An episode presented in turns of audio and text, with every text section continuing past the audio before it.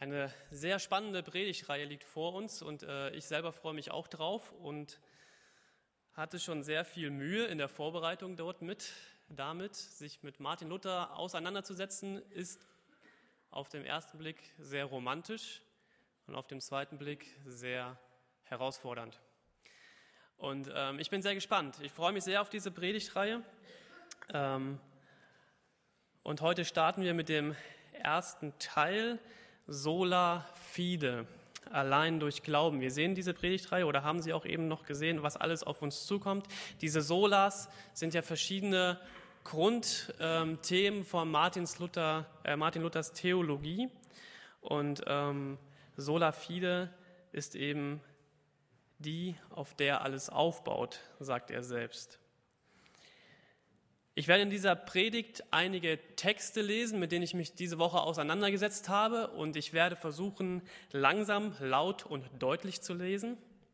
Ähm, aber ich lese diese Texte nur einmal und falls ihr diese Predigt, weil ihr diese Texte nicht so schnell fassen konntet, nochmal hören wollt, dürft ihr das natürlich sehr gerne tun. Ich lade euch ein, unsere Homepage zu besuchen, die einen neuen Link hat. Wir sehen jetzt ihn hier auf dem Beamer www.eft.hamburg, also evangelische Freikirche Torstraße Hamburg. Und an dieser Stelle begrüße ich euch auch gleichzeitig, wenn ihr jetzt diese Predigt online hört. Also ne, nachher. Ich dachte mal so ein bisschen zurück in die Zukunft. Nein, okay. Sola fide, allein durch Glauben. Martin Luther sagte von sola fide, damit steht und fällt alles, was die Kirche tut, sagt und lehrt. Auf diesem Artikel sola fide beruht seine ganze Rechtfertigungslehre. Also all das, was Martin Luther an reformatorischem Gedankengut äh, in diese Welt gestreut hat, beruht auf diesem ersten Artikel sola fide. Es ist die Grundlage der Reformation. Und als ich mich damit letzte Woche und auch die Tage davor, ähm, vor dieser Woche, wir haben uns ja schon länger damit auseinandergesetzt, ähm, beschäftigt habe, habe ich gemerkt, es ist Wahnsinn, was ein Theologe zu der Zeit damals alles schon gedacht hat, so um das 15. Jahrhundert herum, womit man sich auseinandergesetzt hat. Diese, ganze, diese ganzen Gedanken, die ganze Theologie. Martin Luther war wirklich ein Genie. Was er alles gedacht hat und was er alles ähm, aufgeschrieben hat, das er alles verfasst hat. Und ich bin ein Typ, wenn ich dann anfange, Biografien über Martin Luther zu lesen, Texte über Martin Luther zu lesen, ähm, versuche sie zu verstehen, ich falle dann in so ein ganz tiefes Loch, positiv gemeint, wo überall nur Martin Luther ist und alle Texte und ich könnte euch stundenlang gute Texte von Martin Luther vorlesen. Ähm, möchte ich aber nicht.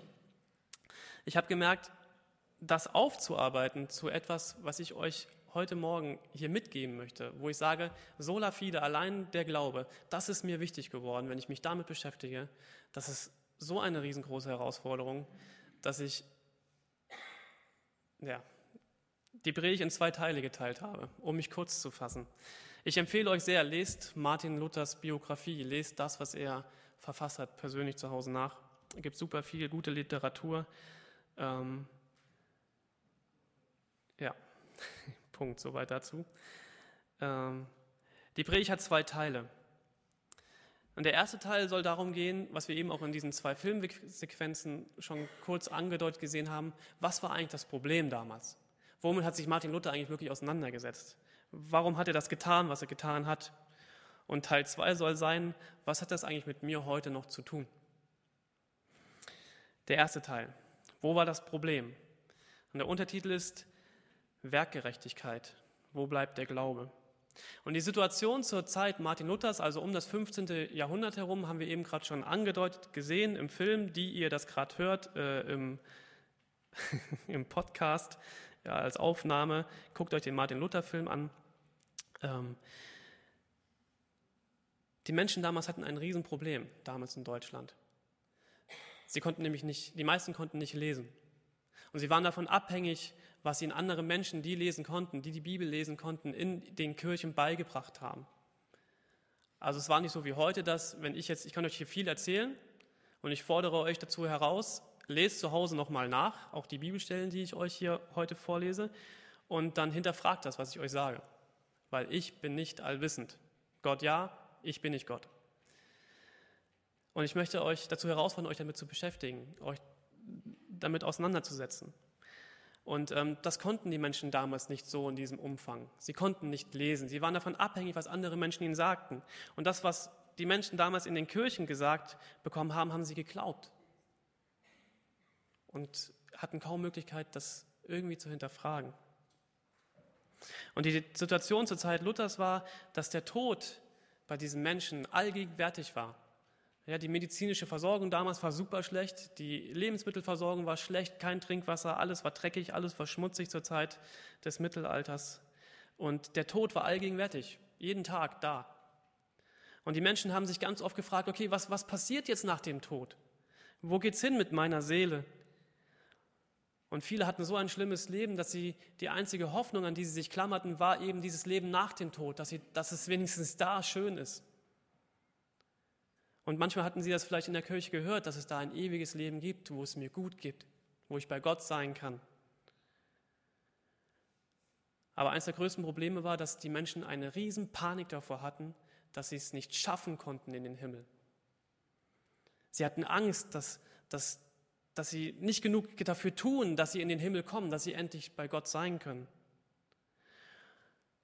Und eine der Lehren damals war, die in den, Lehren, in den Kirchen verbreitet wurde, dass Glaube allein nicht ausreicht, um in den Himmel zu kommen.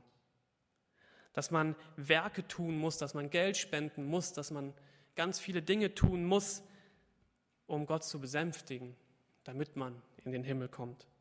Ja, man musste pilgern, man musste Ablass erkaufen, jeden Tag eine gute Tat vollbringen. Es gab so ganze Kataloge, was man alles tun konnte, damit man Sündenvergebung erfährt und dadurch in den Himmel kommt. Und so war auch Martin Luther einer von diesen Menschen, die davon betroffen waren. Martin Luther hat sich ganz, ganz viel damit auseinandergesetzt, ähm, was er dann noch alles tun müsste, um endlich in den Himmel kommen zu können, dass er sich sicher sein konnte. Und er war sich wirklich niemals sicher, wie viel er eigentlich noch tun musste, selbst ein Martin Luther nicht, damit er wirklich vor Gott gerechtfertigt erscheint und in den Himmel kommen darf. Und Luther löst, stößt immer wieder in seinem Bibelstudium, er fängt dann an, Theologie auch zu studieren, und immer wieder in seinem Theologiestudium stößt er auch im Neuen Testament, im Evangelium über Gottes Gerechtigkeit. Es ist immer wieder präsent. Und er liest diesen Vers aus Römer 1, Vers 17, den ersten Teil sehen wir auch hier an der Wand. Und er, er liest diesen Vers, denn darin wird offenbart die Gerechtigkeit, die vor Gott gilt, welche kommt aus Glauben in Glauben. Und vor Gott, er, er, er erkennt, dass vor Gott alles absolut gerecht sein muss. Und Luther beginnt diesen gerechten Gott zu hassen.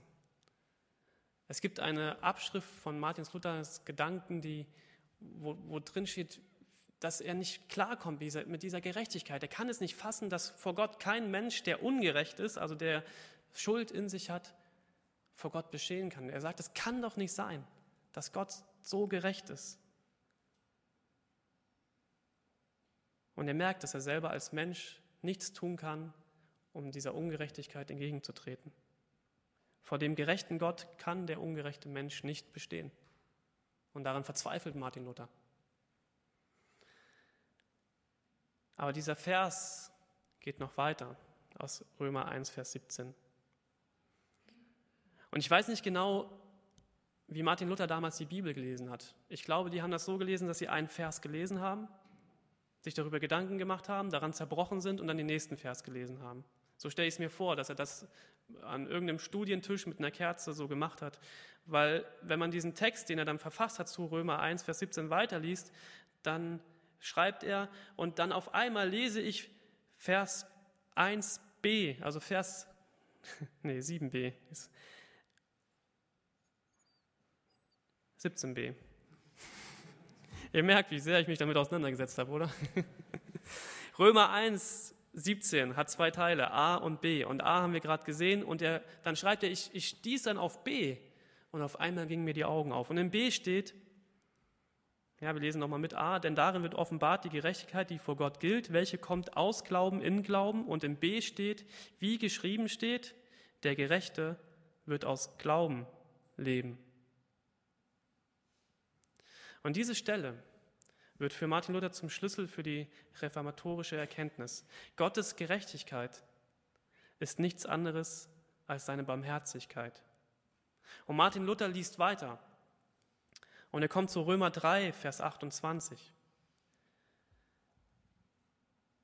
Und er erkennt, dass seine Taten vergeblich sind, da er niemals Gottes gerechtes Gesetz voll erfüllen kann. Und es steht in Römer 3, 28, so halten wir nun dafür, dass der Mensch gerecht wird ohne des Gesetzes Werke, allein durch den Glauben. Ich weiß nicht, wie oft Martin Luther diesen Vers vorher gelesen hat, aber im Zusammenhang mit diesem anderen Vers, dass man nur durch Glauben gerecht wird,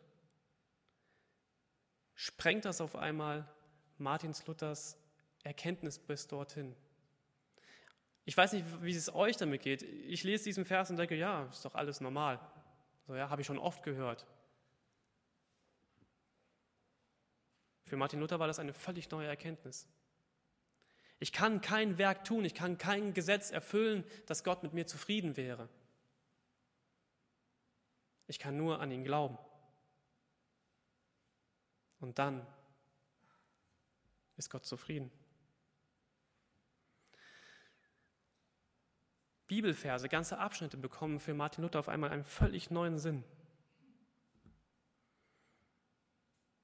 Und Martin Luther entdeckt, er kann in den Himmel kommen und bei Gott sein und er muss nichts dafür tun. Nur glauben. Allein der Glaube. Das endete damals alles. Allein der Glaube. Jetzt bereiten wir uns langsam auf den Übertrag zu heute vor. Ich lese nochmal diese Stelle aus Römer 3, Vers 28. So halten wir nun dafür, dass der Mensch gerecht wird ohne des Gesetzes Werk, allein durch den Glauben. Dieses Wort allein, das kommt im griechischen Urtext von Römer 3, Vers 28 gar nicht vor. Martin Luther fügte es hinzu, um vor die Werkgerechtigkeit einen Riegel zu schieben. Bis heute ist die Hinzufügung in der Lutherbibel beibehalten. Die meisten Übersetzungen lassen das allein weg. Ja, wenn ihr jetzt euch eine Bibel von der Seite nehmt und sie aufschlagt, Römer 3, 28. Ich weiß nicht, in welchen Übersetzungen das allein weggelassen wird, aber in den meisten steht dieses allein nicht. Unabhängig von Leistung. Sehr gut, ist schon eine Deutung.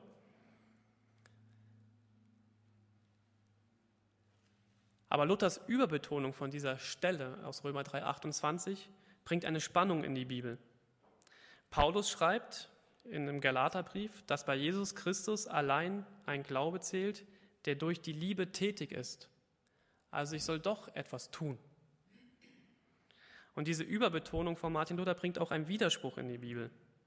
Im Jakobusbrief steht, so seht ihr nun, dass der Mensch durch Werke gerecht wird, nicht durch Glauben allein, schreibt Jakobus.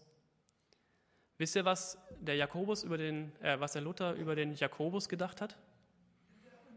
Der wäre unnütz.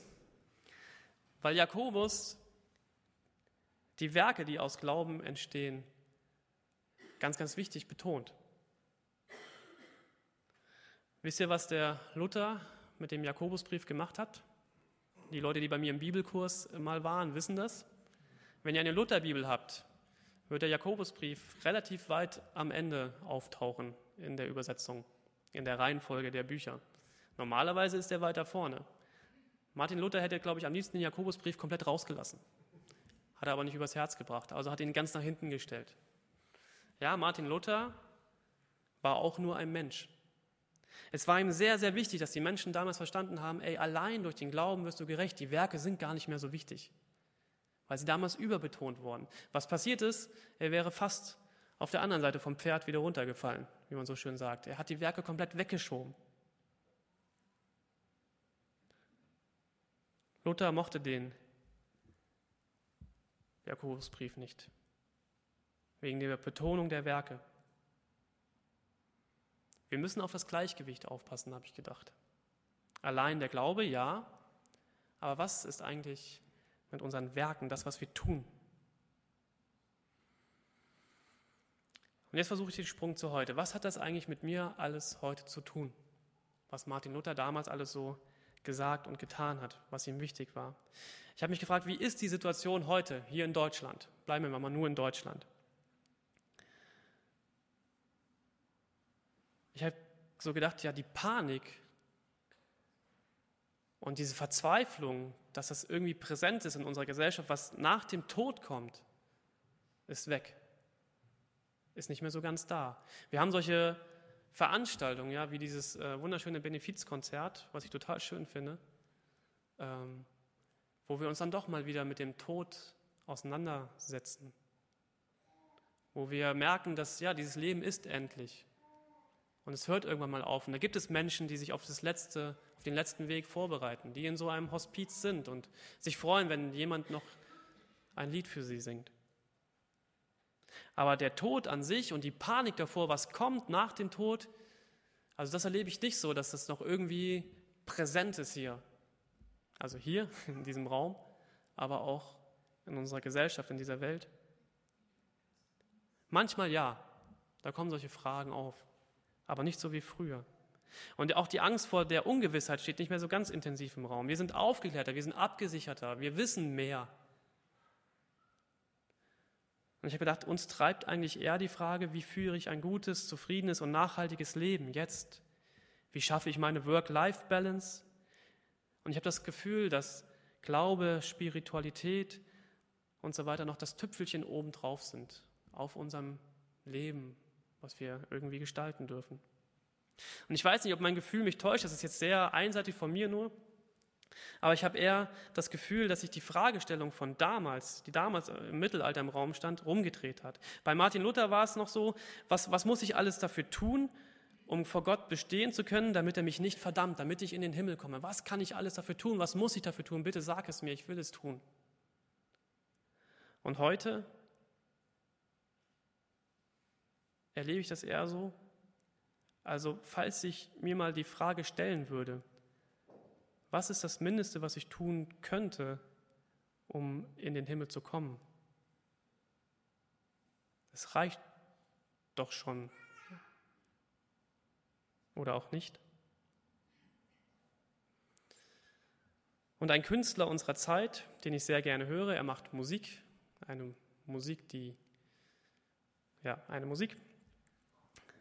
Ähm, der drückt es so aus, und dieser Sänger heißt Materia das Lied heißt OMG, Oh My God. Und ich habe dieses Lied ein bisschen zensiert und ich zitiere mal aus diesem Lied.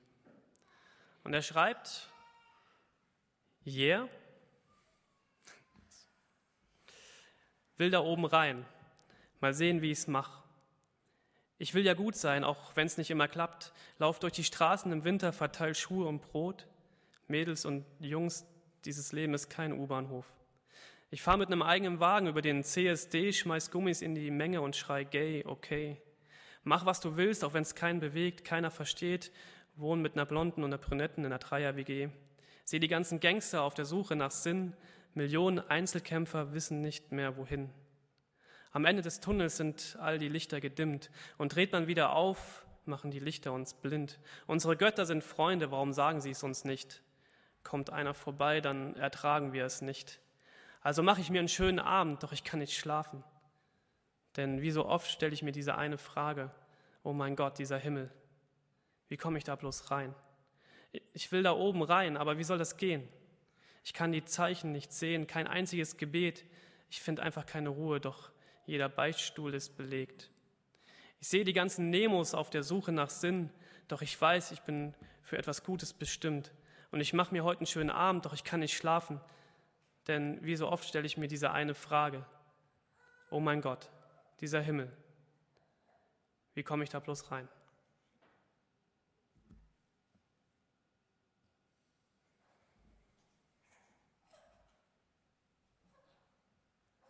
Kann es sein, dass wir als Menschen diese Frage, wie ich in den Himmel komme, irgendwie an die Seite gedrängt haben?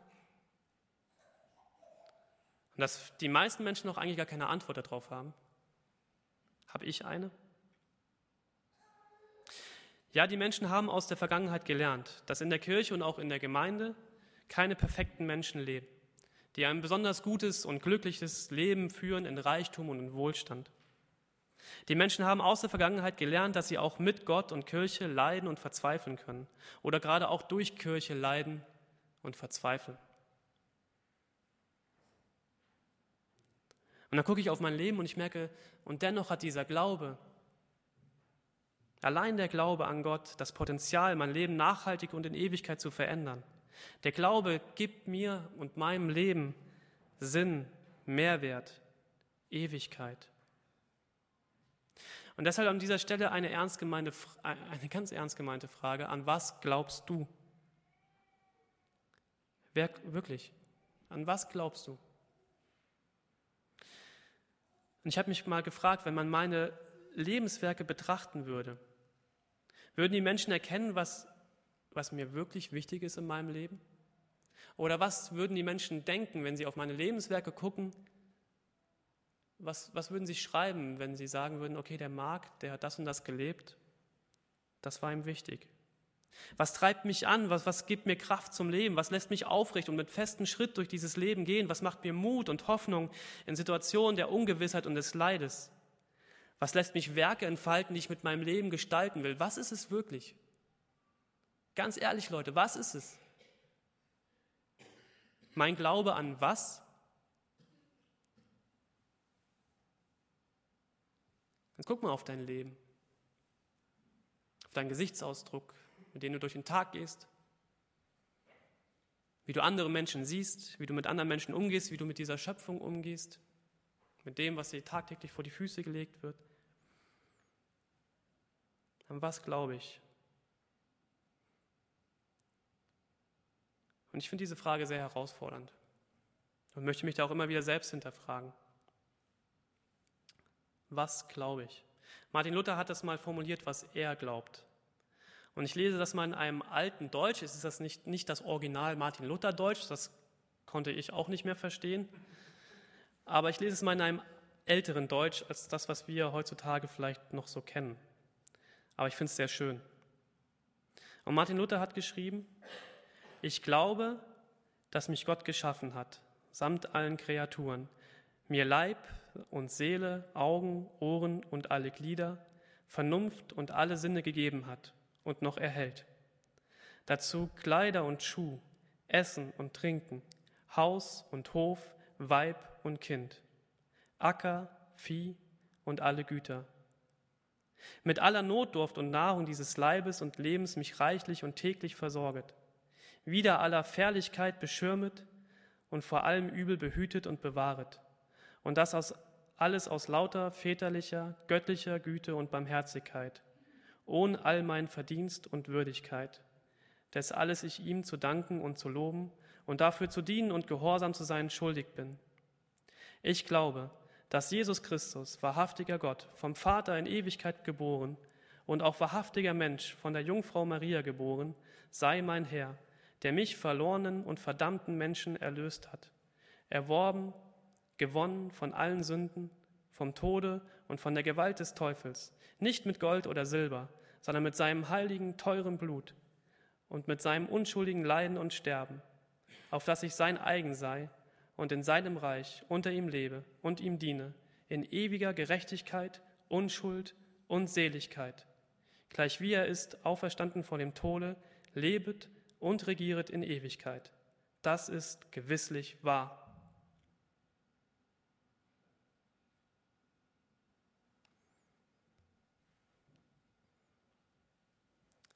Wisst ihr, was ich glaube? Ich komme in den Himmel. Ich werde auferstehen von den Toten.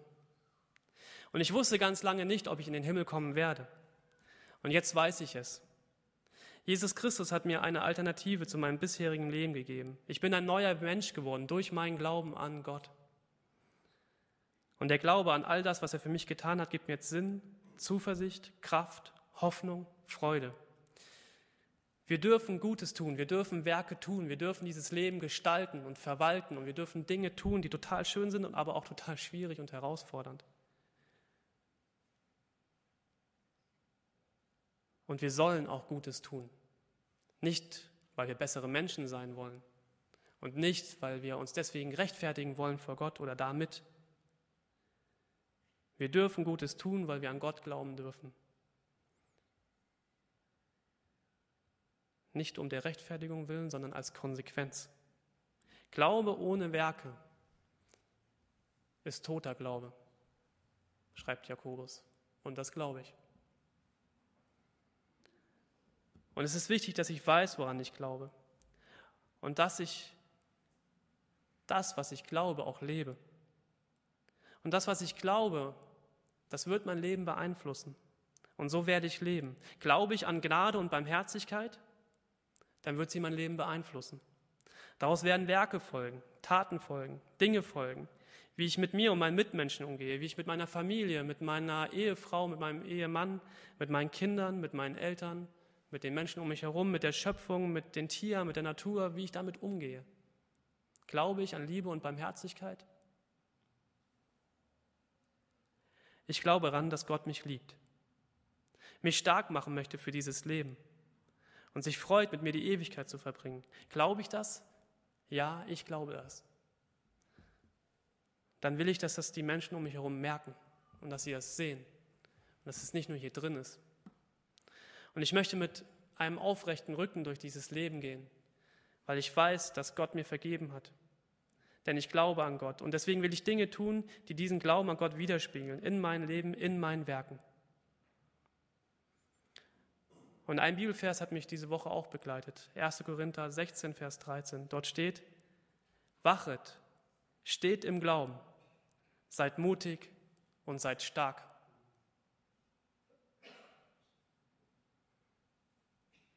Sola fide, allein der Glaube. Amen. Ich bete. Gott, ich danke dir, dass du uns Martin Luther gegeben hast. Und dass wir durch das, was er gedacht, gesagt und gelehrt hat, nochmal einen ganz neuen Zugang zu dir bekommen durften. Ich danke dir, dass wir die Bibel lesen dürfen, dass wir sie verstehen dürfen und auch nicht verstehen dürfen. Und ich danke dir, dass du größer bist als all das, was wir verstehen. Und ich danke dir, dass du unseren kleinen Glauben nimmst und sagst, es reicht.